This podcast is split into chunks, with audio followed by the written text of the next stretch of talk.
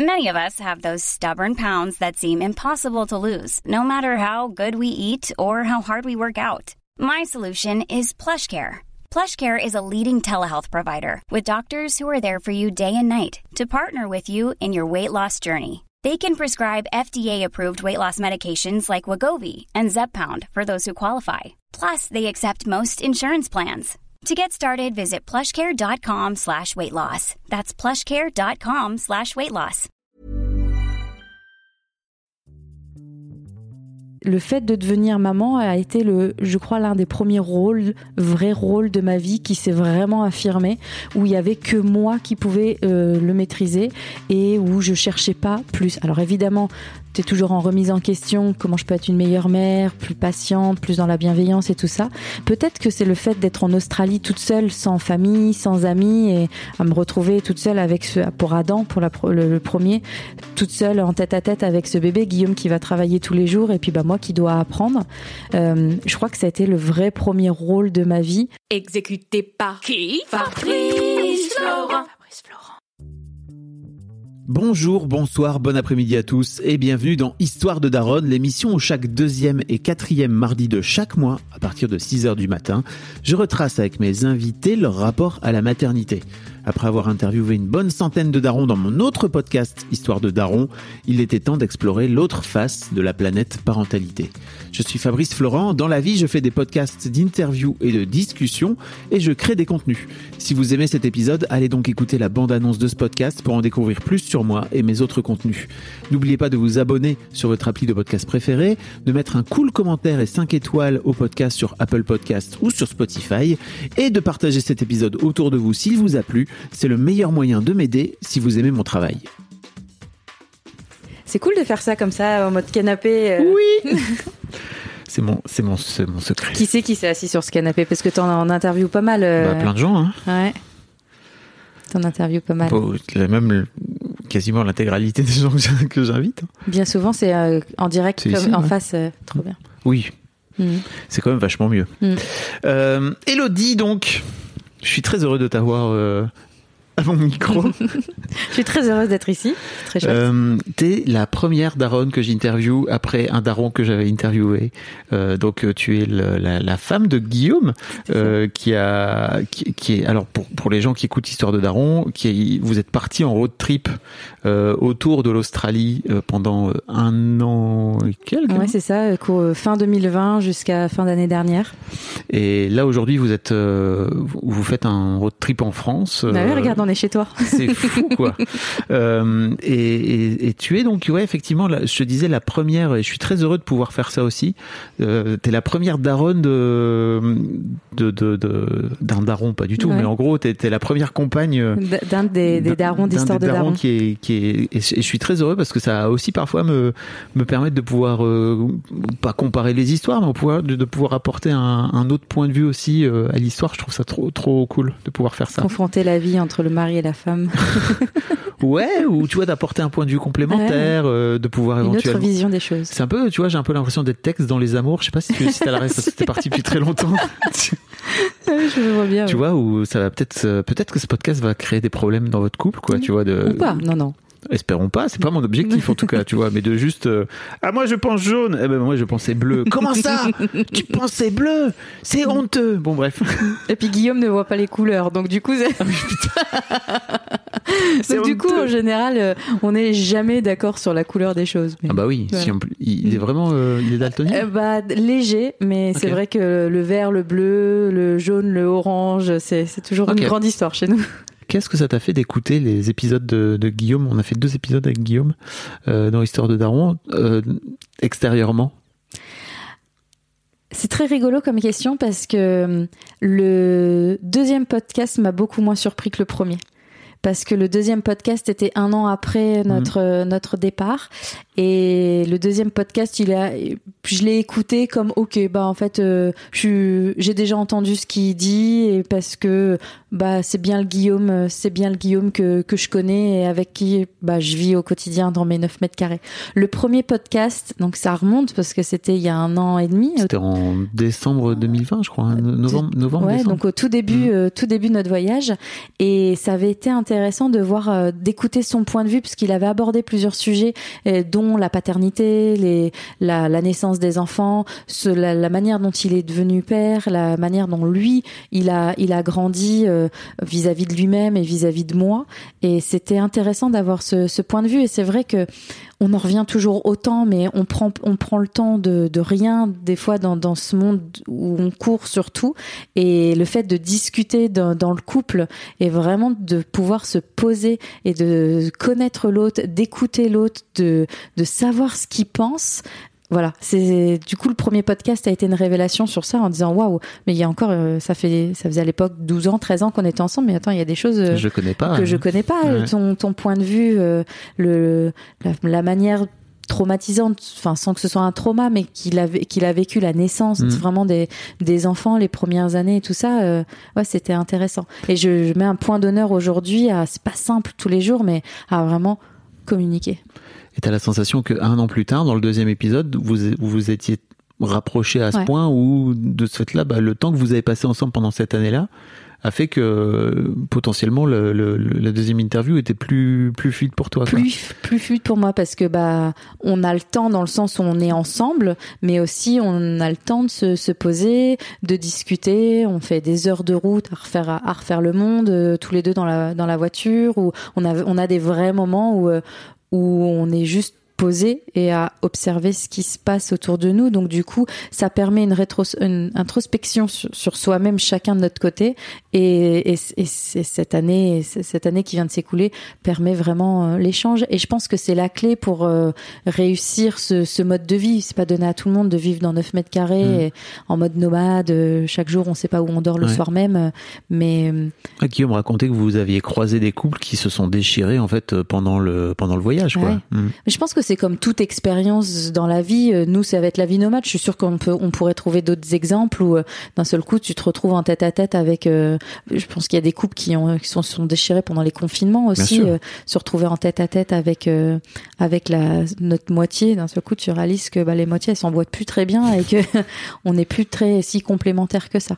je, je cache pas que la, la période du voyage, il y a eu des hauts, il y a eu des bas parce que bah il y a, y a des clashs par moment. Il y a il y a du mal-être, où il y a du, du, questionnement, il y a des engueulades. Puis j'ai plus de porte à claquer quand, quand je me dispute. Alors, euh, du coup, avant, je claquais la porte de la chambre. maintenant, il n'y a plus de porte dans la caravane. Oui, tu euh, peux pas t'échapper. Non, tu peux pas t'échapper, sauf partir et marcher. Et voilà, mais euh, donc t'es obligé de confronter le truc. Et puis dans voilà dans 9 mètres carrés tu peux pas te faire la gueule c'est c'est pas possible de de se faire la gueule sur sur plusieurs jours il faut il faut désamorcer le truc et sinon c'est invivable donc ça aide beaucoup. Et je pense que ça nous aidera dans une prochaine vie, puisqu'on on n'est pas prêt pour la sédentarité aujourd'hui, mais on a des projets de sédentarité plus tard, et ça nous aidera certainement. Euh, enfin toutes ces, années de, de, vie nomade nous aideront à, la prochaine vie. Euh, donc pour les gens qui n'ont pas écouté l'épisode euh, avec Guillaume, je vous invite peut-être à aller le réécouter parce qu'effectivement, j'ai pas envie de replanter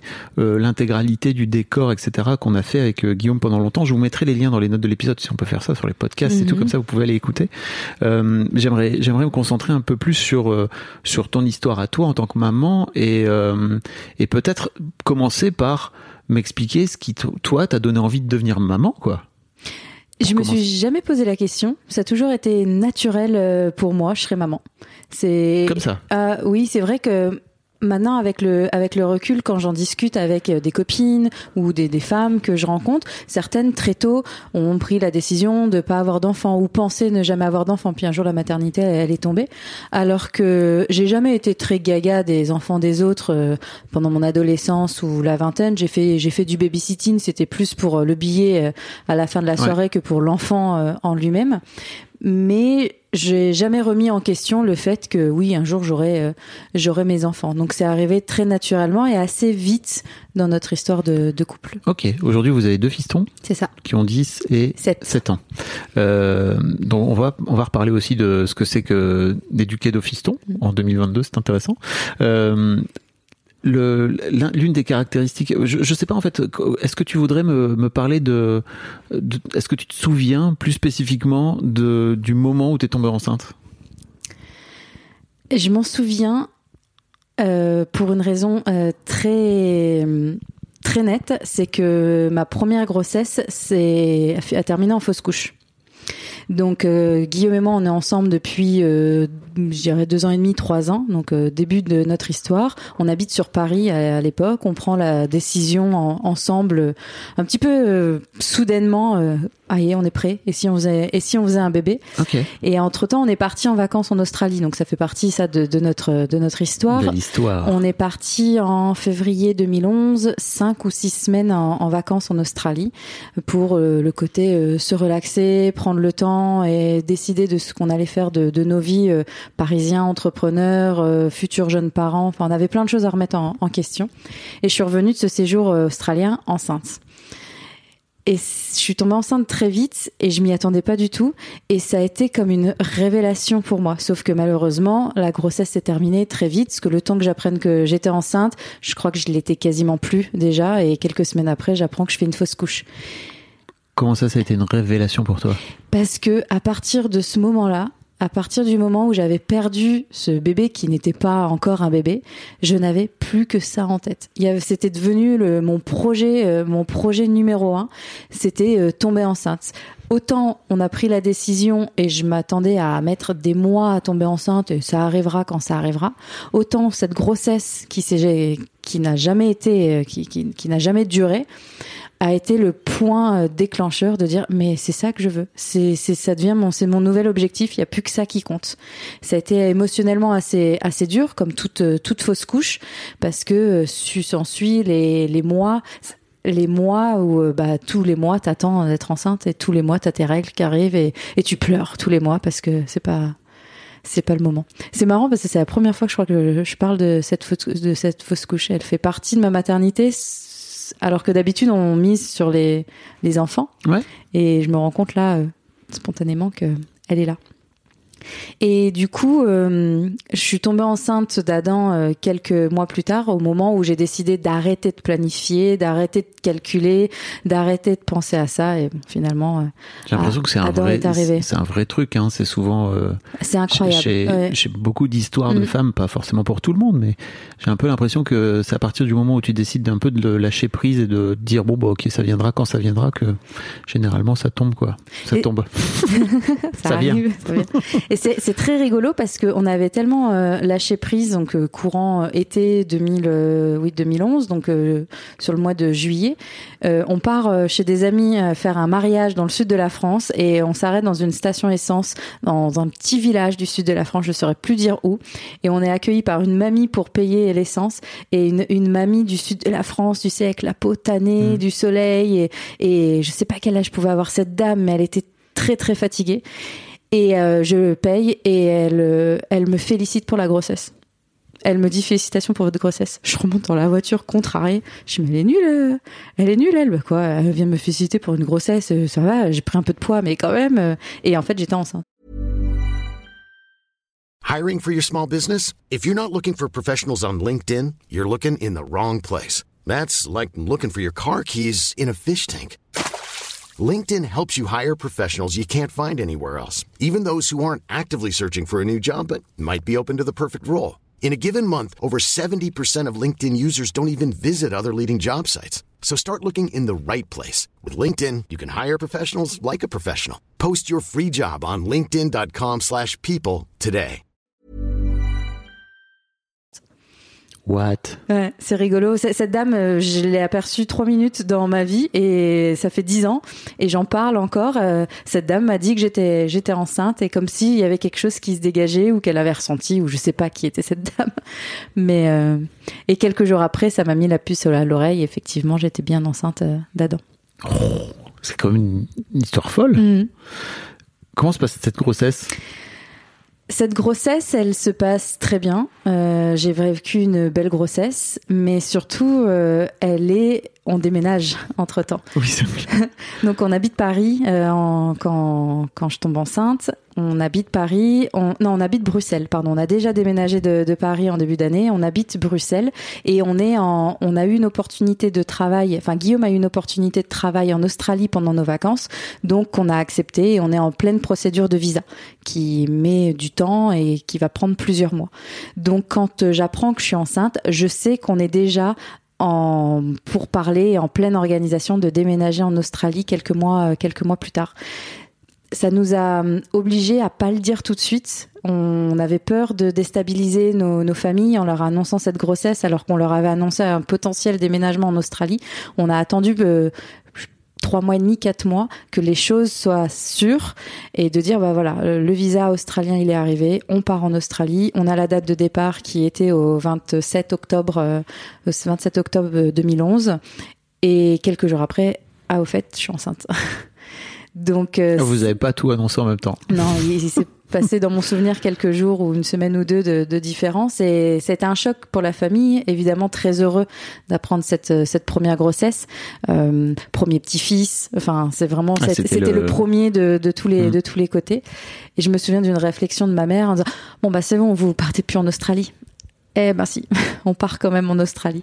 Donc euh, voilà, on a dé- déménagé en Australie. J'étais enceinte de quatre mois et demi, Mm. presque cinq, et on est arrivé, euh, on a tout quitté donc en, en France pour arriver avec deux valises en Australie pour commencer une nouvelle vie et enceinte de cinq mois. Donc euh, c'est une grossesse voilà qui était assez euh, Comment tu vis, toi, le... parce que bon, on en avait parlé avec Guillaume, hein, qui avait raconté justement ce, ce truc, lui, mais de son point de vue de père. Comment toi, t'as vécu ce...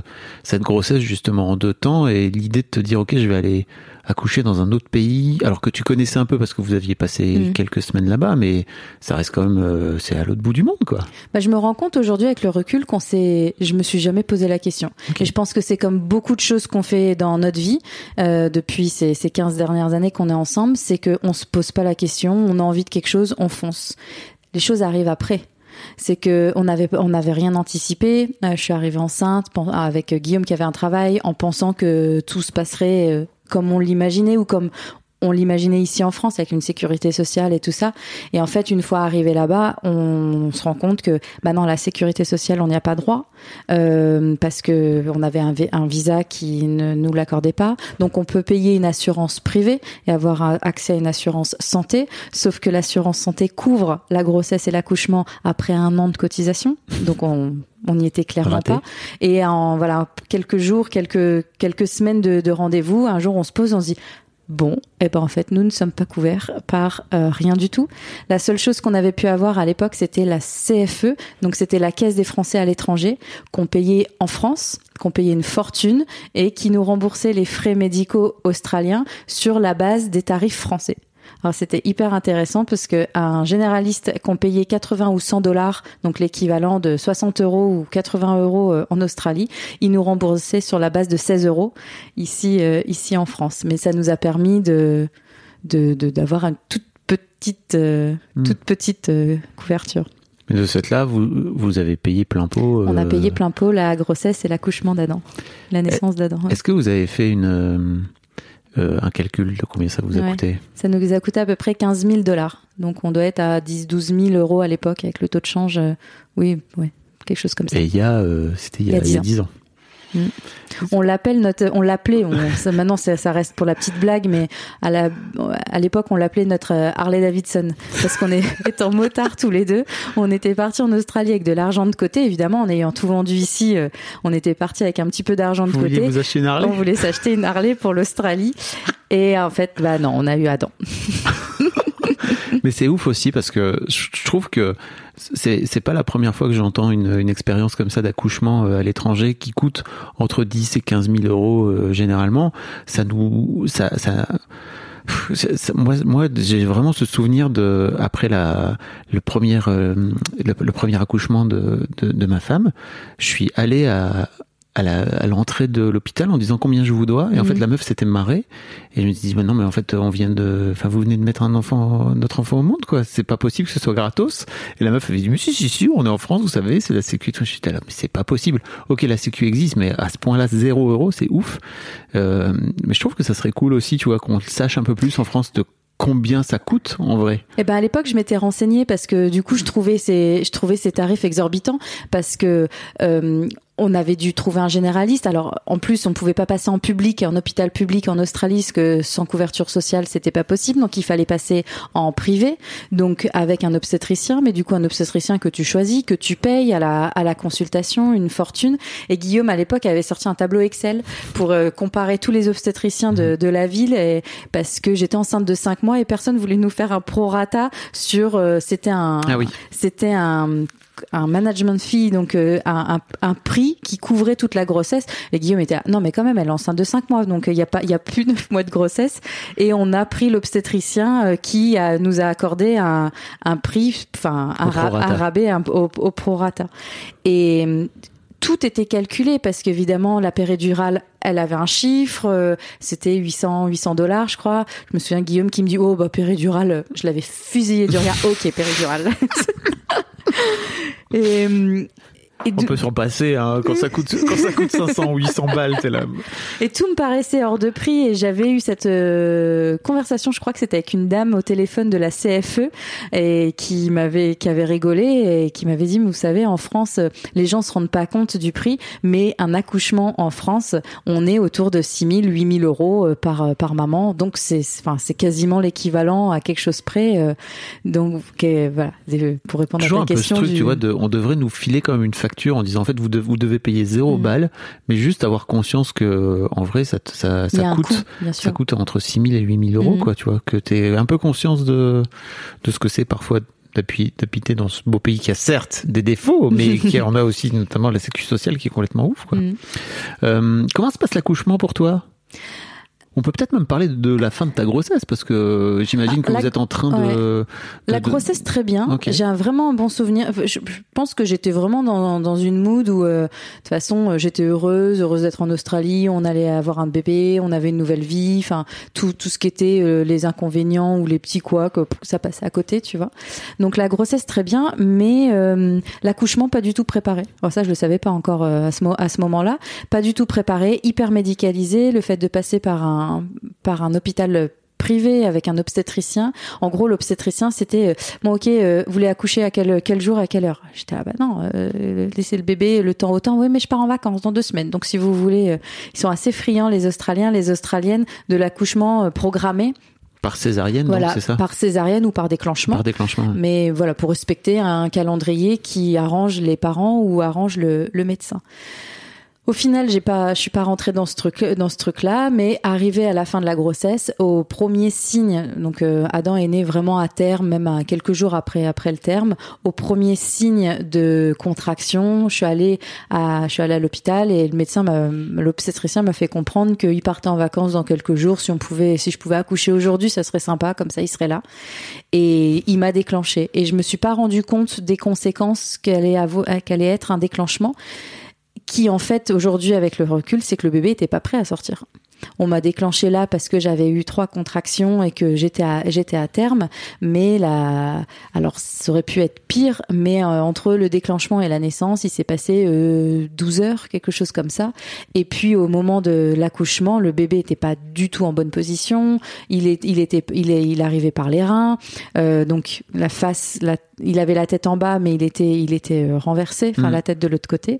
Et puis euh, le bébé ne sortait pas du tout, donc je me souviens de la panique un petit peu de du cœur du bébé qui commence à ralentir et et là. euh, et, et ce que je vais raconter, je le sais par Guillaume parce que moi j'en ai pas de souvenir, mais là le médecin qui sort les forceps et qui va chercher le bébé par euh, par les par les grandes par les grandes spatules. Et puis j'avais eu la péridurale aussi qui avait été ultra dosée. Tout ça pour dire que l'accouchement se passe, le bébé est là, un petit peu défiguré, blessé par les forceps, la, la tête un petit peu en poire. euh, et, hum, Et moi, je ne sens plus rien. Je sens plus mes jambes. Euh, la péridurale avait été très forte, donc je reste alitée pendant plusieurs jours. Donc l'accouchement en lui-même, ça a été. C'est plutôt la réaliser le après coup que ça avait été peut-être un peu sauvage quand même, et ça avait pas été très naturel. Ok. Aujourd'hui, tu le vis euh, en te disant, euh, ok, c'était un peu. J'aurais, si j'avais pu faire les choses autrement, si j'avais été préparée autrement, euh, dans, dans ce côté un petit peu euh, à la cool, on prend les choses comme elles viennent, bah j'aurais bien aimé être un petit peu mieux préparée à ce qui allait m'arriver, ce qui allait se passer dans mon corps, parce que bah, c'est quand même pas rien de sortir un bébé de 3 kilos et demi. Et puis euh, voilà, ça m'a valu. Je te euh, crois sur parole, hein, tu sais, vraiment, je. Ça m'a ça m'a, ça m'a valu euh, une déchirure, une épisio, enfin, et, et c'est les jours d'après qui ont été compliqués de mettre trois jours à, à ressortir du lit, euh, à avoir des douleurs entre les jambes, mais pendant des jours à faire des bains froids, enfin, c'est, c'est vraiment très, très compliqué. Mais comme on dit souvent, on oublie tout ça par euh, par le bébé qui qui est là, qui est en bonne santé et, et qui va bien, et c'est ça le plus beau. les c'est fou quand même à quel point euh, on, on- a été déjeuner avec Guillaume là juste avant et en fait on en parlait un petit peu pendant le déjeuner euh, à quel point euh, on s- moi en tout cas en tant que père je me suis rendu compte à quel point on était des animaux et à quel point ma- femme sur le moment était vraiment une sorte d'animal quoi tu vois et qu'en fait fondamentalement on est on est des mammifères euh, où tu disais que t'avais tellement un shoot d'hormones etc que tu te souviens plus vraiment du moment euh, où tu fais la, la connaissance euh, d'Adam, là où j'ai l'impression que Guillaume, qui était effectivement moins peut-être shooté aux hormones, lui juste dans sa position de couillon de père à côté à faire. À Qu'est-ce observer ce qui qu'est-il en train de se passer? Euh, Et un peu plus de, de, de souvenirs et de recul, quoi. On est des animaux, mais j'ai trouvé pour Adam, j'ai eu une, une, une expérience complètement différente euh, trois ans plus tard avec la naissance de Simon. Mais on est des animaux, les choses devraient être naturelles et arrivent naturellement. Il y a des réflexes qui sont naturels, mais on est quand même vachement instrumentalisé, médicalisé encadré par euh, bah, par des façons de faire qui qui sont de moins en moins euh, naturelles alors qui certes sauvent des vies, qui sont là à des bons à des bons moments et qui qui aident certainement à ce que les choses se passent mieux dans beaucoup de cas, mais dans certains cas, euh, c'est je trouve moi trop. On, on laisse on laisse plus la part. euh, en, en tout cas dans ma mon expérience à moi sur ce sur ce moment-là, euh, on laisse moins la part au naturel. T'as des souvenirs de, de- des, des premiers jours en compagnie d'Adam, etc. La beauté du de cette formule tout frais payé que on a payé, c'est que du coup on était en hôpital privé, on avait une chambre individuelle, j'avais une chambre individuelle avec un lit pour Guillaume et on était quatre jours dans notre bulle et quatre jours voilà à profiter euh, tous les deux. Étant très étant au bout du monde, on n'avait pas on n'a pas eu cette cohue qui est arrivée à la à la maternité. Il y avait seulement mes parents qui étaient là euh, donc qui étaient à l'époque dans du coup dans notre appartement mais c'était les seules visites qu'on avait et on n'a eu aucune visite d'amis et tout ça, c'est quelque chose qui se fait pas beaucoup en Australie. On va pas visiter à la maternité. On laisse vraiment le temps à la maman. Donc j'ai un vrai bon souvenir des quatre premiers jours à devenir parents tous les deux, à se regarder, euh, à observer notre vie qui avait changé et être encadré des, sages-femmes qui étaient là pour nous apprendre les premiers gestes parce que, bah parce qu'on évidemment on savait pas, on maîtrisait rien, donner un biberon, donner un bain, changer une couche, enfin tout était, euh, c'était pas inné du tout euh, les, premiers jours. Donc c'est un beau souvenir de, voilà, d'être dans une bulle euh, tous les trois pour ces premiers instants qui changent notre vie à jamais. Ok. Fast forward, vous décidez d'avoir un petit deuxième, c'est ça? Trois ans plus tard, ouais, Trois ans plus tard? Enfin, ouais, deux ans, deux ans et demi, ouais. Euh, et tu me disais que justement, euh, vous, vous aviez une configuration un peu différente pour, euh, pour Bah oui, parce qu'on avait la sécurité sociale. Donc du coup, on était, on Ah c'est vrai que de ce fait-là, vous aviez payé pendant un an. Et, bah, donc, et euh, puis entre temps, on est alors euh, Adam est né sous un visa de travail. Entre temps, on a obtenu la résidence permanente. La résidence permanente donne accès à la sécurité sociale australienne et, et euh, mon assurance privée me couvrait les frais annexes parce que j'avais payé, enfin je cotisais depuis plus d'un an, mais on avait accès à l'hôpital public et du coup j'ai fait le choix d'aller en public euh, sans obstétricien, un suivi sage-femme, quelque chose de beaucoup moins médicalisé. Alors là pour le coup euh, j'ai jamais j'ai jamais baissé ma culotte de, de toute la grossesse parce que tant que ça se passe bien, elles veulent rien voir, elles veulent pas vérifier. On fait une écho, une écho seulement une écho dans la dans, pendant la grossesse et c'est tout. Et ça laisse vraiment la place du coup au naturel et à, vivre à vivre ses, ses, émotions à vivre le changement du corps à vivre le, bébé qui grandit avec des suivis euh, yoga sophrologie euh, méditation. Donc vraiment vraiment très naturel. Et c'était et et on a payé zéro. ça, ça, compte aussi. Mais, mais de ce fait-là, euh, tu disais que tu t'étais pas préparée pendant la première euh, grossesse, c'est-à-dire que tu n'avais pas fait de préparation à l'accouchement? Ben non, j'en ai pas le souvenir. Je pense qu'on était arrivé tard de, en Australie. En France, j'avais l'impression que bah non, je ferais ça plus tard quand j'arrive en Australie. Puis une fois arrivé en Australie, j'étais déjà à cinq mois de grossesse.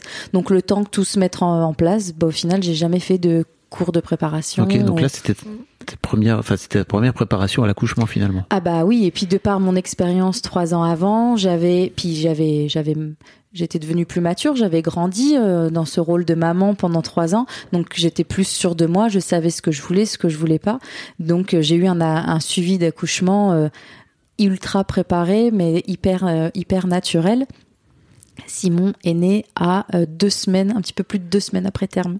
Donc il était vraiment euh, et, je me suis bien cuit quoi. et les sages-femmes me disaient ça va, vous allez bien. À la fin, j'y allais régulièrement les deux dernières après terme, tu vas quasiment tous les jours, je crois. Et me disaient vous êtes sûr, vous allez bien, vous voulez pas un déclenchement Et j'étais là non, il sortira quand il sera prêt. Et c'est lui qui décidera. Et toi, t'étais pas au bout de ta vie, euh, 15 jours euh, après Alors je sais qu'il y a des euh, femmes qui aiment pas le, la grossesse ou que ah, moi j'ai jamais été aussi heureuse et aussi bien dans mes baskets que enceinte. J'ai trouvé ça merveilleux et la grossesse de, de, Simon qui a été en plus très zen, très maîtrisée et tout ça m'a apporté beaucoup de sérénité. Donc euh, non. Dans quel sens? Eh ben je me sentais beaucoup plus sereine et beaucoup m'affirmer dans dans mon rôle féminin. mon rôle de mère m'a m'a fait grandir énormément ces, ces, premières années de maternité. Donc là, cette deuxième grossesse a été, euh, j'en ai un, excellent souvenir. En quoi, en quoi t'as la sensation que ce rôle de mère t'a fait grandir pendant ces trois années?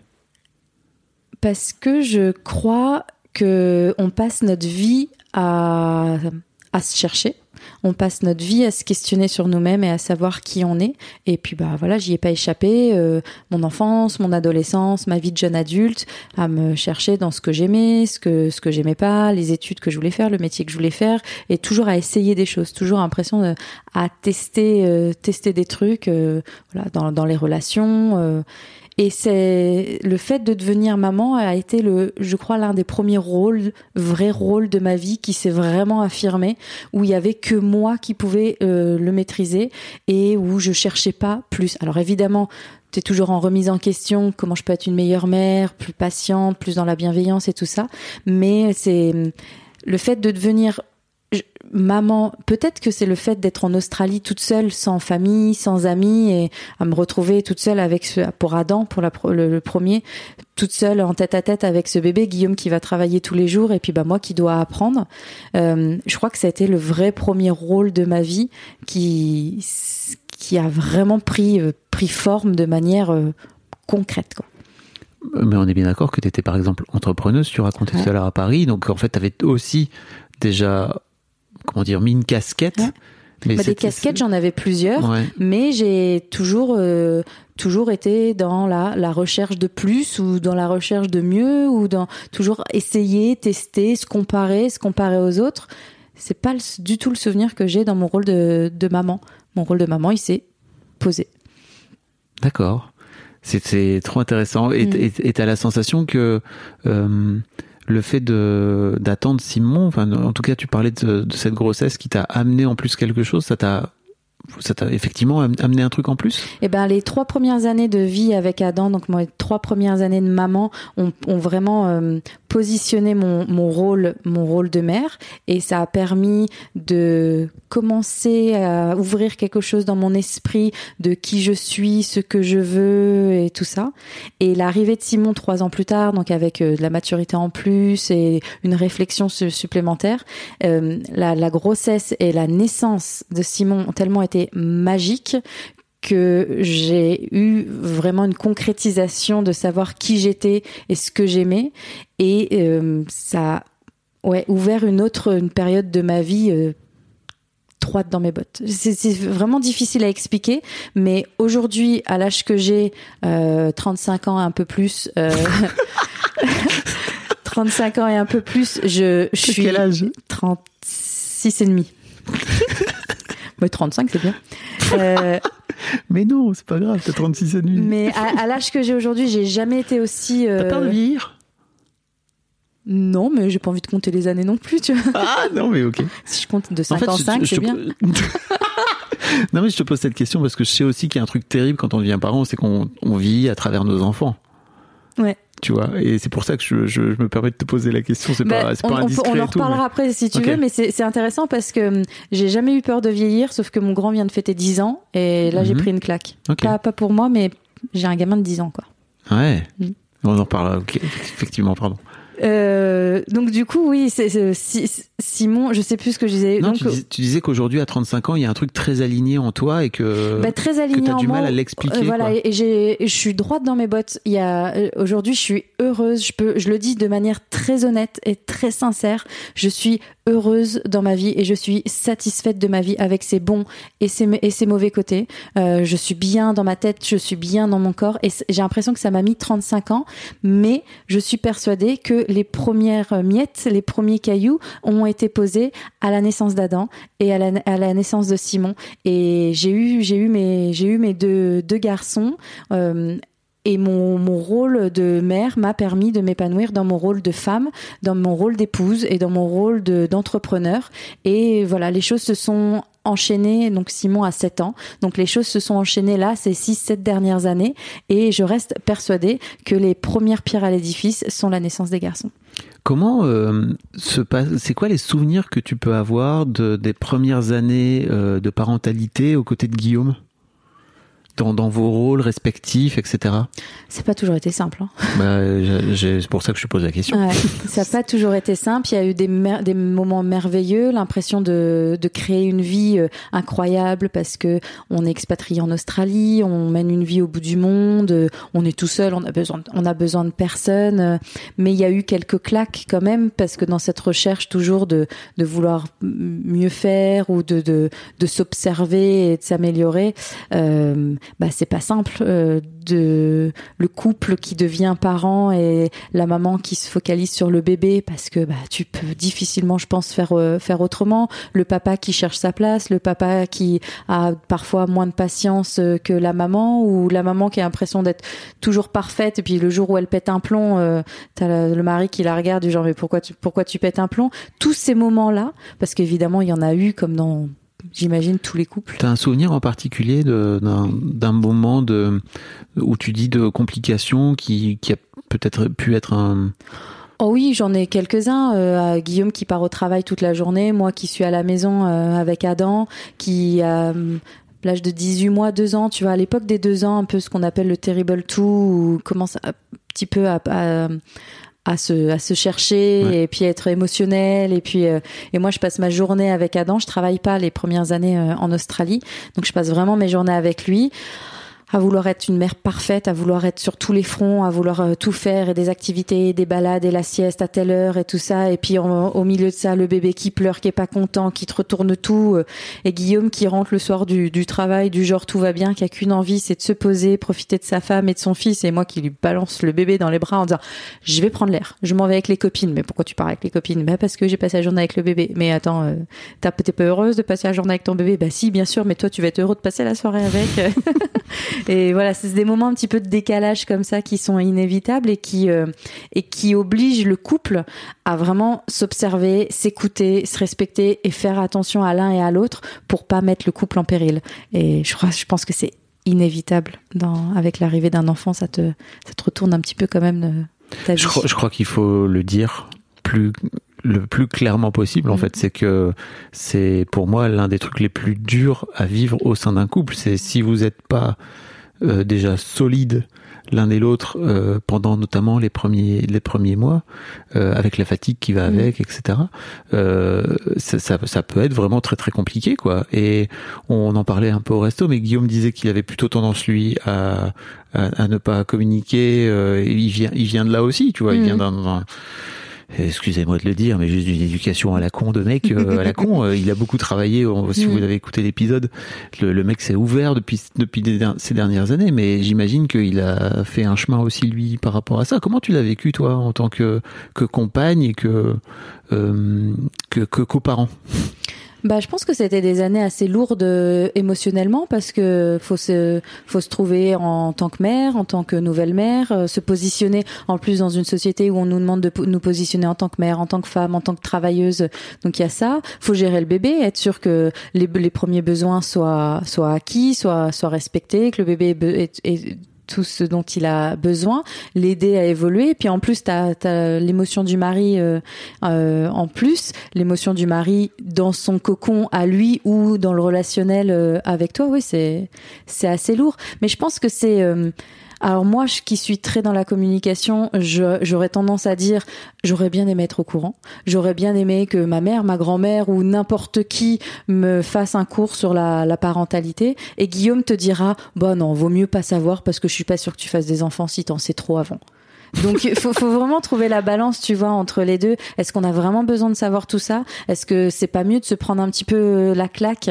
Et, et puis bah de, de trouver des solutions euh, soi-même, de trouver des solutions adaptées à nous-mêmes ou au couple, euh, parce que finalement, si on nous l'a, si on avait trop anticipé, tu peux pas savoir comment exactement ça va se passer. On va t'apprendre un parcours et puis finalement avec ton bébé, tu vas avoir un autre parcours. Tu dire, ah merde, j'étais pas prêt, euh, j'étais pas prêt à ça. Donc Mais tu euh, vois, au moins des bases de, faut pas hésiter à se parler, faut pas hésiter à, à causer ensemble, etc.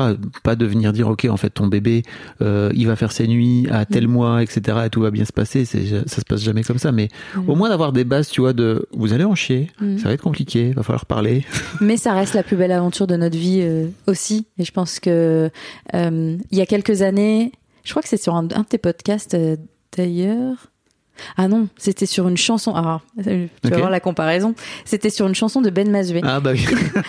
Euh, ben Mazué qui a une chanson sur les gens qui veulent pas être parents. Je sais plus exactement. euh, Il a fait une chanson dans son dernier album Mm. Paradis sur les child free. c'est ça. Voilà. Et il y a quelques années, tu m'aurais dit, euh, le, faut pas avoir d'enfants, euh, mais je, je les aurais montrés du doigt et j'aurais- jugé, tu vois, dix ans en arrière. Ou, euh, et aujourd'hui, je me, j'ai beaucoup de respect pour ces gens-là et, et ces gens qui n'ont pas eu besoin de la, la parentalité, comme moi par exemple, pour s'affirmer ou pour se trouver.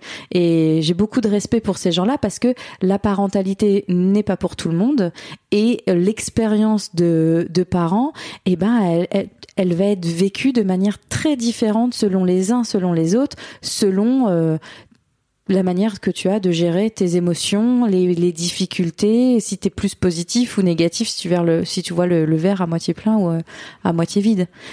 Oui, pardon. mais c'est mais c'est vrai que la, la communication et c'est quelque chose que je défends régulièrement sur les réseaux ou dans dans les podcasts, c'est que pour moi qui suis une grande communicative et qui ai besoin de mettre un mot sur chaque émotion, la communication c'est la base de tout. Et même Guillaume qui n'était pas il y a 15 ans Aujourd'hui, sera capable de dire que j'avais raison. C'était moi qui avais raison depuis le départ. C'est, c'est, c'est, c'est Ouais. pour ça, en fait, que tu veux communiquer. C'est juste ça. pour que Guillaume finisse Voilà, par te ça. dire j'avais raison. J'avais raison. Au moins, j'avais raison sur ce point-là. J'ai pas toujours raison sur tout, mais sur ce point-là, euh, il est, on- il a fait ce travail lui de euh, de plus communiquer et, et c'est vrai que ça ça résout énormément de problèmes ou ça ça résout le problème avant même qu'il arrive. Mm. C'est juste on communique. Et avec le mode de vie qu'on a aujourd'hui, la communication, elle est primordiale. On va en reparler. Mais c'est, sûr que, tu vois, j'ai un peu l'impression, ça m'intéresse en fait que tu dises que t'as, tu t'es vraiment euh, euh, épanoui à travers la maternité, etc. Et c'est vraiment quelque chose que je comprends. Je me demande aussi à quel point, tu vois, il n'y a pas un moment donné où c'est il y, a un truc de ok en fait c'est le moment pour moi de d'éclore euh, que ce soit euh, à travers la maternité ou à travers autre chose en fait pour les gens qui veulent pas d'enfants mm. euh, mais je crois que c'est aussi enfin tu vois je, sais pas si c'est forcément réduit à la maternité ou si c'est réduit par rapport à un projet par exemple bah, je pense que c'est surtout propre à chaque personne oui. suivant le parcours que tu as eu au passé ou le ou, les le désir ou les, les envies que tu as euh, pour l'avenir. Moi, je l'ai vécu personnellement, je l'ai vécu comme ça. Je me suis euh, retrouvée dans dans la maternité ces dernières années, dans une maternité euh, bienveillante. Alors, je, je, je, crie des fois et je perds ma patience parfois. Tu veux dire que tu es une, un être humain? C'est ça. Des, fois, je dis merde, laissez-moi tranquille. Tu es faillible, Elodie, dites donc. Mais toute ma vie ces dernières années se construit. Euh, on a beaucoup de projets, on a eu beaucoup de projets euh, professionnels. Hein. J'ai retrouvé ma place professionnellement, mais avec dans un coin de ma tête les enfants. Toujours trouver la place des enfants, toujours trouver cet équilibre familial. J'ai vraiment toujours recherché la balance. Alors c'est un travail épuisant mais c'est un travail qui aujourd'hui euh, aujourd'hui j'en vois les j'en vois les résultats. Et on en reparlera, mais avec le mode de vie qu'on a aujourd'hui, la famille, elle est vraiment placée en numéro un. Donc tout est basé sur l'équilibre de chacun, le bien-être de, de, de mon bien-être, le bien-être de mon mari, le bien-être de chacun des enfants. Trouver cet équilibre. Ça me fait plaisir que tu te sois mis en premier. mais c'est un travail de longue haleine, ça, de se replacer au centre de, de nos émotions. Mais je suis convaincue, les enfants grandis, vont, vont grandir et je suis convaincue et j'ai déjà des idées de projet pour dans 5 ans ou dans 10 ans. Euh, voilà, quand j'aurai plus moins les enfants à, à m'occuper. Mais la, la, parentalité reste vraiment au cœur, la famille reste vraiment au cœur de chacun de mes projets, qu'ils soient professionnels euh, ou autres. Parce que donc on en parlait, mais vous avez monté aussi une boîte ensemble avec euh, Guillaume. Vous avez travaillé ensemble. Donc mm. en plus vous avez alors aujourd'hui, vous vivez ensemble, on va en reparler, mais dans votre, dans votre caravane de 9 mètres carrés. Mais vous aviez aussi décidé de monter votre boîte ensemble. Ça, c'est quelque chose qui a été toujours évident pour nous. Un jour, on bossera ensemble. On est, c'est, on, avec Guillaume, depuis 15 ans, on fonctionne en rêve et en projet et on les réalise les uns après les autres. Et travailler ensemble était sur la liste depuis longtemps. Moi, Comment ça s'est goupillé? Eh ben, j'ai toujours été entrepreneur euh, en France, en, Belgique, avant de partir en Australie. J'ai pas travaillé les premières années de, maternité, puis j'ai recréé un business en Australie où j'importais des produits pour enfants faits par des créatrices françaises que je revendais là-bas dans des boutiques australiennes. Donc moi, j'ai toujours été entrepreneur. Guillaume était employé depuis depuis toujours et euh, il est on est arrivé en Australie par son par un poste qu'il a obtenu. Et il est resté employé dans ce, dans cette euh, boîte de 2011 à 2000 fin 2015 début 2016 et fin 2015 il est à la limite du burn-out. Limite dans le sens où il est pas heureux dans ce qu'il fait. Il a créé, il a créé un, un, business en parallèle avec avec son patron de l'époque où il s'éclate, mais il n'est pas reconnu par euh, par son patron et il doit se battre au quotidien pour euh, obtenir des congés, pour euh, principalement pour obtenir des congés et obtenir une, un meilleur un meilleur salaire. Un salaire, oui. Donc il a l'impression de se battre au quotidien avec son patron alors qu'il bosse super bien.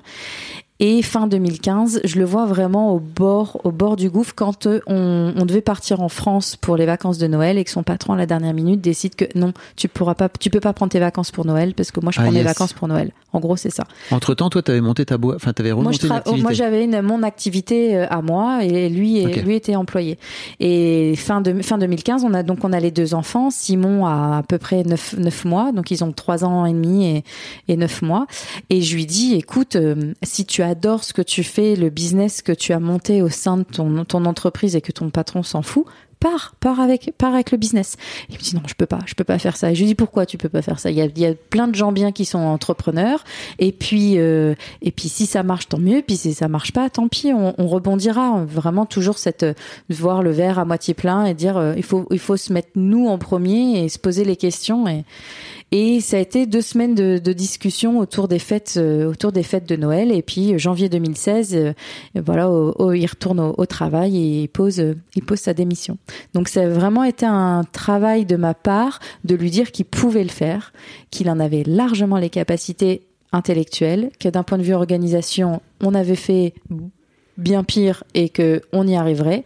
Quand tu quand arrivé en Australie, que tu as payé ton premier accouchement, tout te paraît après, euh, financièrement en tout cas, te paraît euh, dérisoire. Donc euh, il s'est lancé. Donc début 2016, il a, il a, il est parti avec avec cette cette entreprise qu'il avait créée depuis quelques mois. Et il s'est lancé à son compte. Et vous avez commencé à bosser ensemble à ce moment-là alors bah, Au départ, on avait, on était en home office. les enfants étaient crèche, oui, tous les deux à la crèche. On était en home office, on avait deux bureaux côte à côte. Moi, je bossais sur mon business et lui, lui, il bossait sur le sien. Et ça a duré quelques semaines seulement parce que son business a pris une telle ampleur assez vite qu'il avait souvent euh, besoin de moi pour le côté marketing, communication, administratif. Et je me suis mis à bosser, euh, à bosser pour lui. Et euh, au bout de trois mois, je crois, on a tout fusionné et on a créé une holding, un groupe qui, qui regroupait ces deux premières sociétés certaines d'autres qu'on a créées ensemble après. Et en fait, on a tout fait en commun à partir de, ce jour-là. Vous avez une holding familiale, quoi. C'est ça. Vous êtes, un, vous, êtes, vous êtes en train de monter un empire. Euh, le Covid est passé par là. Hein. donc euh, l'empire, l'empire, il a plus que trois pattes maintenant. Mais... On va en parler. Euh, tu me disais tout à l'heure que c'était important de laisser la famille au centre euh, de vos préoccupations, euh, malgré malgré l'aspect business, etc. Qu'est-ce que tu voulais dire par là, en fait, notamment par rapport à, la création de vos boîtes, c'est ça? Bah, La création de nos boîtes, ou en tout cas la création de notre boîte ensemble, elle a été faite vraiment pour garder notre liberté. On avait l'impression, avec l'emploi d'employés de Guillaume, de plus maîtriser notre temps, de plus maîtriser les congés.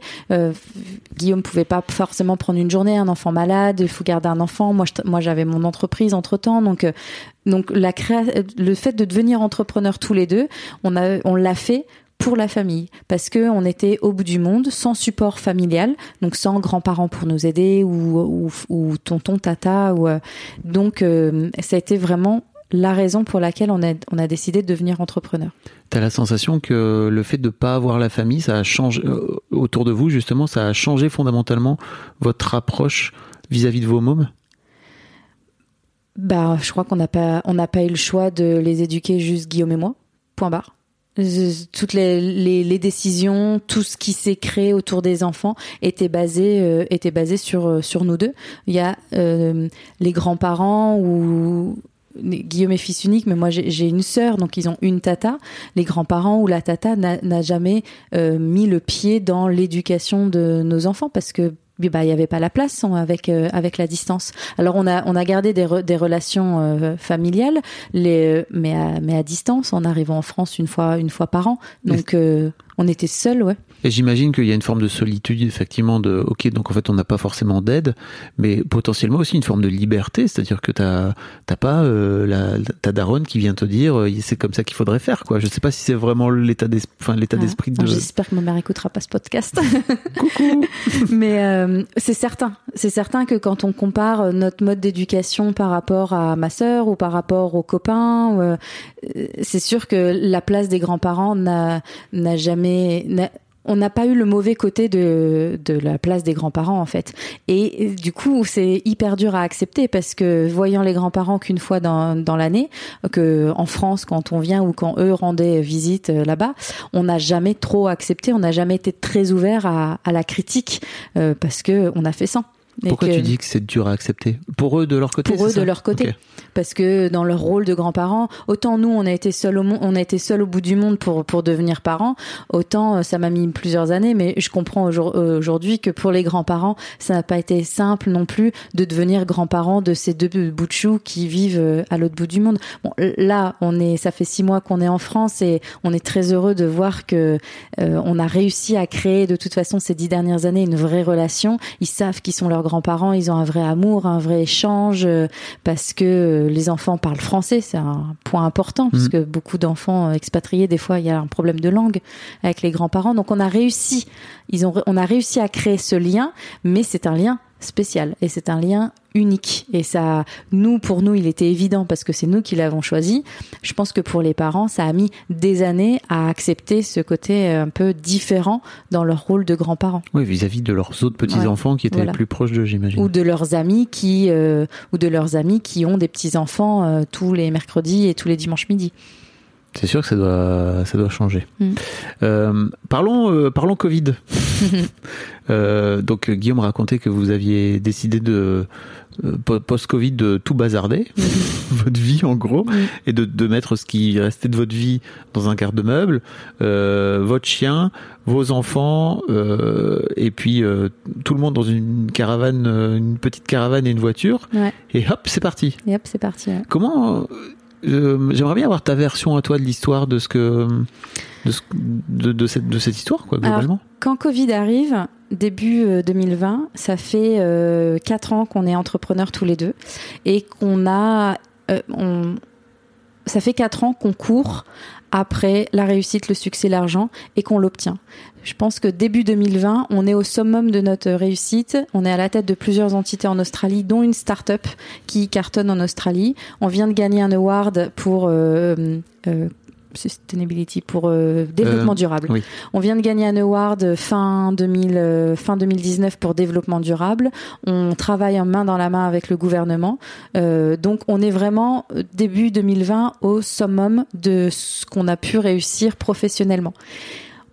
Toujours dans une petite boîte où vous êtes que tous les deux vous Alors avez la, la start-up, euh, la start-up est un peu plus grosse. La start-up a des employés, euh, des investisseurs, des bureaux en ville. Donc on a, on a vraiment réussi euh, à développer quelque chose comme on imaginait la réussite professionnelle. Et on en est, euh, voilà, on en est très fiers. Et on est vraiment, ouais, je pense qu'on est au top du top de, de, de là où on peut être. et toujours en couple. Toujours tous les deux. ouais. Et à se compléter énormément, à vraiment beaucoup s'écouter, garder la famille au centre. Alors c'est un petit peu moins simple parce que du coup on travaille énormément, mais on s'organise. Euh, Guillaume, Guillaume part très tôt le matin au, au bureau et moi je m'occupe des enfants en matinée. Et puis Guillaume euh, après je rejoins Guillaume au, au bureau et Guillaume rentre dans l'après-midi récupérer les enfants à l'école pour faire la les activités les emmener au foot ou tout ça. Et moi je fais la partie soirée du côté sociable d'une start-up qui doit être de toutes les fêtes et être partout. Donc voilà Guillaume commence très très tôt le matin avec les réunions au petit déj et moi je finis euh, je finis avec les soirées. Mais vu qu'on se voit la journée et que moi j'ai mes moments avec les enfants le matin, lui avec euh, les enfants l'après-midi, et que si un jour on n'a pas envie de travailler parce que on a envie de se concentrer euh, sur les enfants ou juste de travailler à la maison, on est libre de faire ce qu'on veut. C'est un rythme qui nous convient, mais c'est un rythme qui est épuisant, vraiment épu- épuisant. On s'en rend pas encore compte, sauf que la pandémie arrive et qu'on se retrouve plus d'école, plus de boulot en confinement à la maison, et là. ouf, la pression elle retombe.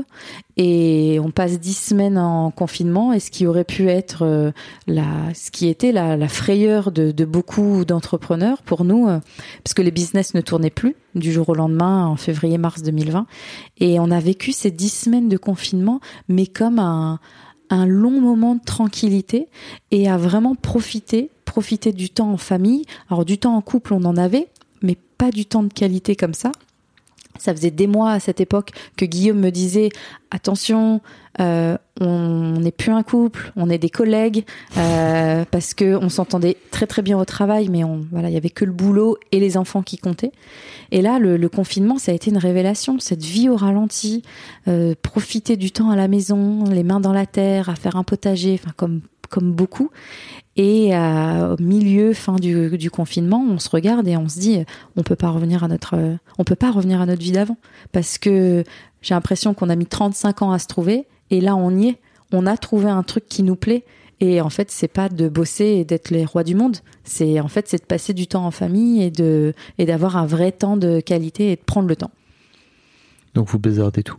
Adieu. Faut fermer tout. Voilà, quasi- quasiment. Euh, les business on mettent vraiment du temps à, ra- à, à redémarrer.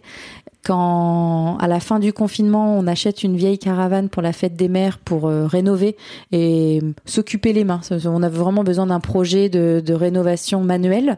Donc on achète cette caravane pour s'occuper, la rénover, pour partir en vacances en week-end. Ah ouais. C'était le voilà, c'était le projet du confinement euh, qui est arrivé un jour en détour d'une soirée. euh, C'est quand même une caravane, c'est pas anodin quoi. Mais bon. en fait, on cherchait un van. Dans l'idée, on cherchait un van Ouais. depuis un an ou deux, et pour parce qu'on avait fait plusieurs vacances en Australie où on louait des vannes et on trouvait pas de van à acheter. Et un jour, au détour d'une soirée, tous les deux pendant le confinement, Guillaume il me dit pourquoi on s'enquiquine avec un van? Je suis pas mécano pour un sou. On va acheter un vieux véhicule. S'il y a un problème moteur, je sais pas y faire. Je préférerais garder une vraie bonne voiture. Et on n'a qu'à acheter une vieille caravane à la rigueur. Et on a cherché vieille caravane. On est tombé sur cette caravane. On a été la voir. On l'a acheté. On l'a ramené. Point. Voilà. Comment la vieille caravane, elle, elle est arrivée. euh, L'histoire de chez la vieille caravane. Ouais. Et puis, euh, donc, confinement, on, on décide de changer de vie. Et pour le changer de vie, on, prend la décision de tout vendre, de quitter notre grande maison de rêve, au- de rêve australien. Parce que pendant le confinement, on s'est bien rendu compte qu'on n'avait pas besoin de si grand, qu'on vivait vraiment T'avais dans. une maison de 300 mètres carrés, c'est ça, ouais. On vivait dans à peine un tiers euh, quand on a les enfants partageaient une chambre, no- nous notre chambre, la cuisine, et puis voilà, c'est Quand fini. tu dis un tiers, t'es t'es large en plus. Mm. hein. Donc euh, on décide de le premier projet, il est immobilier. On décide d'acheter un terrain et de faire construire une maison, une toute petite, une tiny home en autonomie. Voilà, c'est le projet euh, de d'être en autonomie sur la maison, en énergie, euh, d'en faire faire à des potagers. euh, Sauf que courant 2020, on a deux projets immobiliers qui se cassent la figure pour différentes raisons et qui se font pas. Sauf que nous, on a tout bazardé, on a tout rendu, on n'a plus la maison et on arrive à octobre 2020 avec cette date du 11 novembre. Où 11 novembre, on doit déménager de la maison et on n'a toujours pas de, de nouvelle maison. Et là, on le prend très à la cool. Je me souviens et je dis à Guillaume, écoute, t'as cinq semaines pour la caravane, euh, finir les travaux de la caravane, parce que je pense que ça va devenir notre nouvelle maison de transition, parce que dans tous les cas, on n'a pas le choix, faut déménager. C'est toi qui as cette intuition. oui, je lui dis fini la caravane. La caravane était en cours de rénovation. Je lui dis fini cette fini cette caravane parce que ça va ça va nous sauver pour la transition. On met tous les meubles en garde-meubles, on finit euh, la caravane et on prend la route euh, on prend la route avec euh, avec la caravane en se disant allez, on part quelques semaines, on prend le temps, on prend des, des longues vacances. Les enfants étaient déscolarisés depuis le confinement, ils étaient jamais retournés à l'école, donc on avait vraiment cette liberté. euh, la start-up avait la avait quasiment coulé euh, à l'époque. On n'avait plus d'employés, on n'avait plus de bureau, on n'avait plus tout ça. Donc il y avait plus que nous, les enfants à la maison et la, et la caravane. Donc on a tout quitté et le 11 novembre, nous voilà partis pour quelques semaines avec la caravane. Deux ans et, un an et demi plus tard, MDR. Un an et demi. Mais non. Ouais, c'est euh, ça, ça fait un an, un an et demi, ouais. Waouh. Euh, Mm. Ok. Co- comment, euh, comment, avec le recul, tu, tu regardes euh, cette histoire? Et ben comme le départ en Australie, comme la grossesse en Australie, heureusement qu'on n'a pas réfléchi. C'est vraiment les choses sont arrivées euh, comme ça. On est d'une nature assez fonceur avec, avec Guillaume quand on il y a une idée qui nous traverse euh, l'esprit, on y va, on- le truc nous plaît, on sait que ça sera fun et que si au pire ça marche pas, bah on rebondira. Et heureusement qu'on n'a pas qu'on n'a pas trop réfléchi. Je pense qu'on on, aujourd'hui, on rencontre beaucoup de familles nomades ou des familles qui aimeraient être nomades et qui se prennent six mois, un an, un an et demi d'organisation, de planification pour euh, pour préparer un départ. Alors que nous, on l'a jamais préparé notre départ, on l'y a jamais pensé. On est parti pour quelques semaines. Et hum, je pense que si on avait pris le recul de euh, préparer, on aurait, on serait jamais parti avec cette vieille caravane. On aurait, je pense, mis beaucoup d'argent dans une grosse caravane neuve euh, avec avec plus de confort. euh, et puis peut-être qu'on serait pas parti parce que si tu commences à te poser les questions de ce qui va t'arriver, bah voilà, peut-être qu'on serait pas parti. Donc voilà, comme le reste, on n'y a pas beaucoup réfléchi. Comment tu as la sensation que pendant ces- cette année et demie, tu as réussi à, je sais pas, à te à faire évoluer justement ton rôle de mère, tu, tu disais tout à l'heure que c'était le rôle de ta vie, etc. Euh, tu as la sensation que ça a accentué justement euh, cette idée que c'était vraiment le truc de ta life avec le recul? Ah, complètement. De, de- depuis le confinement, euh, depuis ce temps passé en famille, de les observer grandir et d'être avec eux tous les jours, et de plus compter le nombre d'heures qu'ils passaient à l'école ou en périscolaire par rapport au temps euh, avec nous, ça a été, ça a été une révélation. L'école à la maison, ça a été une révélation pour nous, mais aussi pour euh, pour Adam qui souffrait euh, d'anxiété. Alors, L'école euh, en Australie, l'école publique, euh, elle est elle est pourtant ultra bien, bienveillante et très basée autour de l'enfant et des besoins de l'enfant, mais bah voilà, comme dans une classe de 20, vaut mieux être dans la moyenne. Et Adam, qui avait de l'avance et qui était peut-être au-dessus de la moyenne, ça devenait compliqué d'aller à l'école. Il voulait plus aller à l'école, il s'ennuyait à l'école. Et on n'avait pas encore trouvé euh, de, de, réponse à ça ou de solution. Euh, on en était juste au début, alors que l'école à la maison, bah l'anxiété est partie, sa nervosité est partie et on a retrouvé un petit à l'époque un petit garçon de 8 ans complètement euh, sain, serein et, bien dans ses baskets. Donc tout ça mis bout à bout, bah c'est une révélation. Donc du coup cette vie en caravane qui est à la base pas pour quelques semaines de vacances, puis au bout de quelques semaines on se dit non on n'a pas envie de rentrer là, rentrer acheter un terrain, construire une maison, bon non pas tout de suite. Allez on part trois mois, on verra. Puis les trois mois se transforment en six et les six en douze et puis euh, au bout de douze euh, bah, t'arrêtes de compter. C'est tout. Ouais, C'est aussi simple que ça. Bah, ouais, c'est. Aujourd'hui, la vie qu'on mène, on dit toujours, on sait pas de quoi demain est fait, euh, on sait pas combien de temps le voyage y durera. En tout cas, aujourd'hui, il nous rend heureux. Tous les quatre. Et vraiment tous les quatre, parce que je pense que de manière assez sincère, on, tout est basé, tout étant basé sur la communication dans la famille. Euh, on parle tous les quatre et on demande souvent l'avis aux enfants et s'ils sont d'accord et ce qu'ils veulent faire et ce qu'ils aimeraient. Adam, potentiellement, il rentre au collège là en janvier de Oui. 2023. Donc on a déjà abordé le sujet avec Adam. Ouais. Est-ce que tu veux rentrer dans une vie euh, sédentaire? Est-ce que tu vas aller au collège? Non, moi Mhm. j'ai envie de rester comme ça. Ok, bon, on va trouver des solutions. Il Donc, veut pas aller au collège. non, non, non, il est heureux, euh, heureux comme ça. Donc aujourd'hui, on est vraiment au jour le jour. On a acquis dans cette recherche de soi-même et se re- repositionner, euh, se repositionner soi au centre de notre intérêt. Donc moi, mon intérêt, c'est moi et Guillaume, ça va être lui et vraiment de, se repositionner au centre de, de notre vie. On n'a jamais été autant en adéquation avec nos valeurs qu'aujourd'hui. Aujourd'hui, on vit une vie très simple, hyper minimaliste, complètement dans la déconsommation. euh, mais c'est une vie qui est riche en épanouissement, qui est riche en aventure, qui est riche en, en moments en famille. Et du coup, c'est, on n'a jamais été aussi certain de, de notre mode de vie. Ah, Il évoluera certainement, mais il évoluera comme nous on évoluera. Et en tout cas, aujourd'hui, on vit et on arrête de subir. Comment t'as fait euh, pour euh, faire ce chemin toi personnellement? Euh, de euh, ok en fait la, la startup nation, euh, la réussite, la grande maison, etc. etc. à, à arriver à cette conclusion aujourd'hui qui est bah en vrai on est dans une caravane on est très bien quoi. Bah, les choses se sont faites progressivement et, naturellement. C'est un choix. hein. C'est pas quelque chose qu'on a subi. C'est pas comme si on avait fait faillite et que d'un seul coup on avait tout perdu. Euh, ça aurait été certainement plus difficile à digérer. Là, les choses étant arrivées comme ça, ça a juste été évident que on, a passé des années à cette course au, succès, alors qu'en fait, on n'a pas besoin d'autant. Et on en parlait d'ailleurs pendant pendant notre repas à midi, c'est que on nous éduque dans ce côté réussite, réussite scolaire, il faut avoir des diplômes, il faut avoir un bon boulot, il faut bien travailler, et puis gagner beaucoup d'argent, mais plus tu réussis, plus tu gagnes de l'argent, plus tu vas en dépenser, plus ton confort de vie évo- évolue euh, en fonction, et du coup, bah, il faut que tu gagnes toujours plus pour répondre à, à ces dépenses, euh, à ces dépenses mensuelles qui tombent, et finalement, t'as beau énormément gagner ta vie, énormément travailler pour énormément gagner ta vie, il y a, toujours un stress, euh, un stress ambiant. Parce que si demain ça se casse la figure, eh ben les quelques milliers d'euros ou de dollars que j'ai de charges par mois, il va falloir les payer. Alors que là, dans, dans cette vie-là qu'on a choisie et qui nous paraît aujourd'hui évidente, tout est redevenu à échelle ultra minimaliste. J'allais dire humaine, mais c'est vraiment vraiment le minimal vital dont on a besoin. On sait, on est sorti de ce besoin de consommation. On n'a pas besoin de matériel, on n'a pas besoin d'acheter, on n'a plus besoin de posséder. D'ailleurs, on a gardé, quand on est parti en 2020, on a gardé nos meubles en garde-meubles parce qu'on était censé partir que pour quelques semaines. Et au bout d'un an, qu'on a pris la décision de continuer de voyager, on est rentré à Brisbane. On a ouvert le garde-meuble qui était fermé depuis un an et parce que je venais, de- Guillaume m'avait posé la question quelques semaines avant de, et au fait, ça nous compte, ça nous coûte combien ce, ce garde-meuble?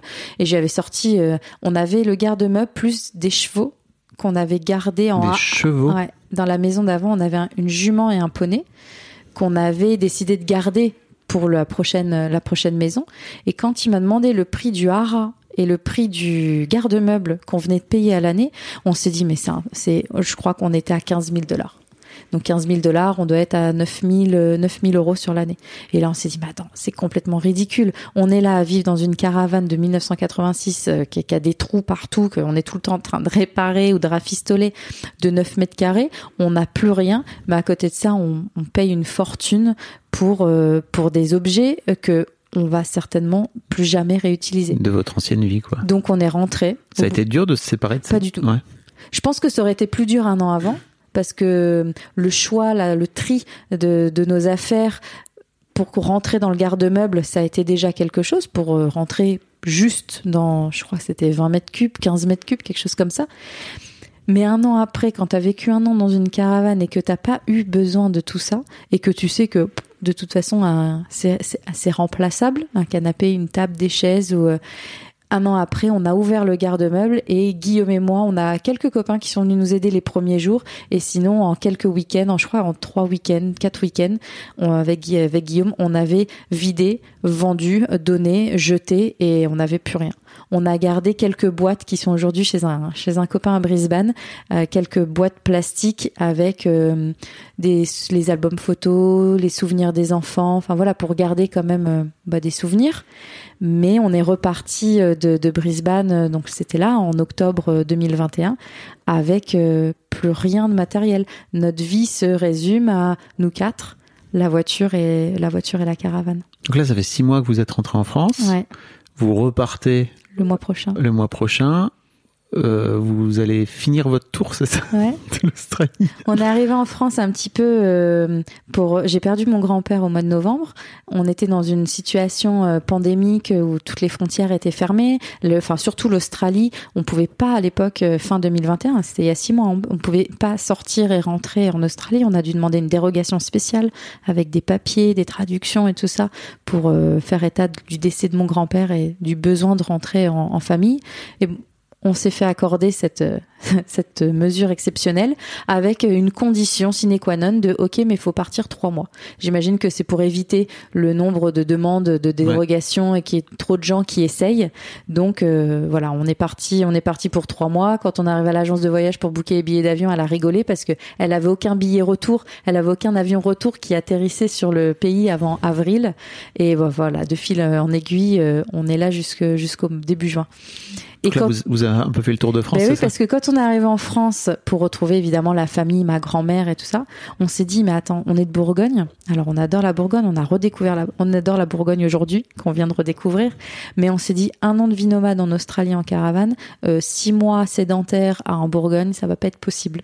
Donc on est arrivé avec cette idée courant surtout des... en plein hiver. Hein. Surtout en plein hiver. Donc on a acheté un camping-car début décembre et ce qui nous a permis de d'entamer un tour de France euh, sur de décembre à là au mois au mois d'avril et de, de, faire ça en famille et de alors on est super ravis de l'avoir fait en hiver parce que du coup on a une expérience camping-car dans le Jura, en Savoie, en Suisse à la neige, les enfants ont skié pour la première fois, on a pu prendre le temps de faire un tour de France. Ça, ça fait dix ans qu'on est parti de France, même si on rentre tous les ans en et demi, on rentre quelques semaines. Donc il y a des gens, des cousins, des copains qu'on n'avait pas vus depuis des années.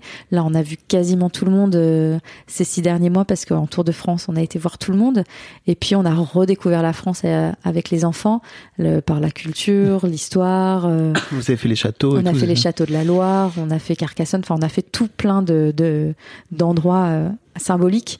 Et c'est une chouette expérience. Donc là, retour en Australie et Zou. Euh, la voiture et la caravane nous attendent et on a tout l'Ouest australien qu'on n'a pas fait encore. Quelle est la suite alors? La suite, pour l'instant, elle est au jour le jour. Euh, on a, on a toujours un business qui. Me fais pas dire que t'es au jour le jour. Toi, toi, toi aussi, t'es du genre à te projeter un peu, non? Alors, je me projette dans le sens où j'ai plein de rêves okay. et plein de projets Mm. mmh. depuis toujours. Depuis euh, j'étais petite et j'ai retrouvé euh, des enregistrements là chez mes parents et des carnets intimes de mon adolescence, adolescence où euh, je, je, marquais donc petite sur les enregistrements micro et après de, à l'écrit à 15 ans que plus tard je, je vivrai à l'étranger, mes enfants seront bilingues et j'aurai une vie extraordinaire, quelque chose comme ça. Donc j'ai toujours eu ça dans ma tête de mener des rêves. Donc des rêves pour les 10, 20 prochaines années, les 30 prochaines années, j'en ai plein. Par contre, dans l'action, aujourd'hui, c'est au jour le jour. C'est vraiment prendre le temps de profiter de l'instant présent. Les enfants grandissent. On parlait de ça tout à l'heure des, des claques de vieillir. Et Adam vient de fêter euh, vient de fêter 10 ans. Et là, on a fêté ses 10 ans en France le mois dernier. Et j'ai pris une claque en disant, mais elles sont passées où les 10, les 10 années là? Je, je, le vois encore naître et bébé. Alors, je sais, ça paraît bateau comme ça, parce que beaucoup de mamans peuvent dire ça. Mais c'est vraiment, je veux profiter de ces années-là. On me dit des fois, mm. mais pourquoi vous voyagez avec des enfants? Ils s'en souviendront pas mais en fait, c'est maintenant qu'ils veulent voyager avec moi. C'est pas quand ils auront 15 ans, 16 ans. J'ai pas envie de leur couper leur adolescence, euh, leur première, euh, premier flirt ou les premières conneries sans papa, sans maman. Donc, c'est vraiment maintenant qu'on veut, qu'on veut profiter d'eux. Et voilà. Du coup, de quoi est fait la vie? Et eh ben, pour l'instant, on voyage. Euh, le projet, c'est de finir le tour euh, d'Australie, de, trouver une solution euh, d'éducation à distance pour le collège d'Adam l'année prochaine. Et puis bah, après, bah, il y a plein de pays à visiter, donc pourquoi pas continuer tant qu'on peut. Merci beaucoup, Elodie. Tu, tu sais, j'ai une dernière question que j'aimerais bien te poser. C'est si tes fistons, ils écoutent ce podcast dans 10 ans, qu'est-ce que tu as envie de leur dire? Que leur vie, elle est entre leurs mains à eux et qu'il ne faut pas attendre des autres et même pas de nous, leurs parents, pour euh, réaliser leurs rêves, que j'espère qu'on les aura éduqués avec euh, avec euh, des rêves plein la tête et que à, dans 10 ans, ils, ouais, ils auront 17 et 20 ans, j'espère qu'ils auront leurs propres rêves et je leur dirais de, bah, de croire en leurs rêves et que l'action, eh ben, elle est de leur côté, euh, elle est de leur côté euh, à eux, que tout est possible, tout est possible tant, tant qu'on le veut. Et voilà, j'espère qu'on leur a juste, on leur aura juste inculqué les bonnes valeurs et les bonnes bases pour réussir, réussir dans ce monde de fous. Comment tu te projettes dans, dans ta vie d'après les enfants? Tu sais, parce que tu me disais, moi, c'est un truc qui m'a permis de me réaliser en tant que maman, etc. Euh, je me demandais aussi, tu vois, une fois que tes enfants, bah, ils seront grands, ils seront autonomes, comme tu disais, et à un moment donné, ils vont vouloir se barrer et puis être avec leur daron. Mhm. Euh, tu, tu, tu l'aperçois comment? Tu, tu l'envisages comment, cette, cette vie-là? On en, on en a déjà beaucoup parlé avec Guillaume et je pense qu'il y a deux phases. Je me vois comme moi m'épanouir euh, personnellement dans des projets que aujourd'hui je peux pas forcément réaliser avec des enfants en bas âge et comme quoi, par exemple? Eh ben, faire euh, faire de l'humanitaire. J'ai toujours eu cette volonté de faire de l'humanitaire sur de sur de longue durée dans dans des pays vraiment très euh, très très pauvre. Et on s'était renseigné il y a quelques années mais en famille c'est vraiment compliqué c'est vraiment compliqué. Donc peut-être m'épanouir dans des projets euh, comme ça donner du temps aux autres euh, tout en m'épanouissant moi-même parce que je le fais là ces, ces dernières années euh, le, le fait de partager tout notre style notre mode de vie sur sur les réseaux on est vraiment dans, dans l'échange et dans, dans la discussion. Et je dis souvent que de d'aider les autres à, se trouver ça m'aide toujours moi à, à grandir. Donc je me vois comme ça, vraiment continuer dans, à approfondir ça mais dans des dans voilà dans, dans des dans des situations où euh, avec les enfants aujourd'hui c'est compliqué. Et puis il y a le couple. Je pense que on a vraiment cette phase de, de couple. J'espère que dans 20 ans on sera toujours ensemble et on pourra toujours euh, partager ça euh, tous les deux mais mais on, on, a vraiment on a des, superbes souvenirs de notre vie euh, de couple avant les enfants. Là, on est en train de se construire euh, en tant que parents, donc c'est pas c'est pas facile tous les jours, mais avec la communication, on essaye de trouver vraiment notre notre, notre balance et, et de pas se perdre dans tout ça. Donc, je pense que la vie après les enfants, elle arrive aussi avec une deuxième vie de couple euh, qui sera, j'espère, toujours sur la même longueur d'onde et à partager partager des, projets en commun. Je vous l'espère en tout cas. Mm. Euh, est-ce qu'il y a un sujet sur lequel je t'ai pas aimé, dont tu aurais aimé causer? Non, je crois qu'on a abordé vraiment le, le, temps pour soi et la, vraiment se connaître soi-même, vraiment le, sujet qui me tient à cœur euh, en ce moment à travers euh, les différentes casquettes. le temps de prendre le temps, donc là avec notre vie nomade, on l'a, on, l'aborde complètement au, quotidien. Euh, ne pas avoir peur des compromis, ne pas avoir peur des, de l'échec, euh, ne pas avoir peur euh, voilà, de, de, de, certaines difficultés parce que c'est inévitable. Les gens ont l'impression des fois de d'avoir des rêves plein la tête et puis de pas de, de pas y aller parce qu'il y a des difficultés, parce qu'il y a des obstacles. Mais dans tous les cas, il y en aura toujours. Donc je pense qu'il faut plus à se dire voilà go, on y va malgré les obstacles. Mais Non, voilà, je pense qu'on a abordé tous les sujets qui me tiennent à cœur en ce moment. Merci Elodie. On peut suivre votre vie euh, sur Instagram. hein. je vous mettrai le lien sur euh, sur euh, dans les notes hein, de cet épisode tout simplement. Et, et puis bah voilà, bonne vie à vous. hein. Bah merci, merci cool. de, merci de m'avoir reçu. C'était super sympa de faire ce podcast en direct, en face à face. C'est vrai en face à Ouais. face. Un grand merci à toi d'avoir écouté jusqu'au bout. N'hésite pas à t'abonner au podcast dès maintenant pour ne manquer aucun épisode. Tu trouveras tous les liens dans les notes de cet épisode justement. Tu pourras également retrouver chaque veille d'épisode un extrait qui, je l'espère, te donnera envie d'écouter l'épisode complet le lendemain. Si tu découvres et que tu aimes ce podcast, tu devrais aussi aimer mes autres podcasts. Je t'invite donc à aller voir dans les notes de cet épisode ou sur fabflorent.com, f e tu verras, il y a tout un choix. Je te mets aussi dans les liens comment t'abonner à ma newsletter où je t'envoie régulièrement des nouvelles, comment te connecter à mon Discord, comment me contacter ou encore mes différents réseaux sociaux, etc. etc. Tu l'as quoi. Merci encore pour ta précieuse écoute et d'ici au prochain épisode, je te souhaite une très belle vie.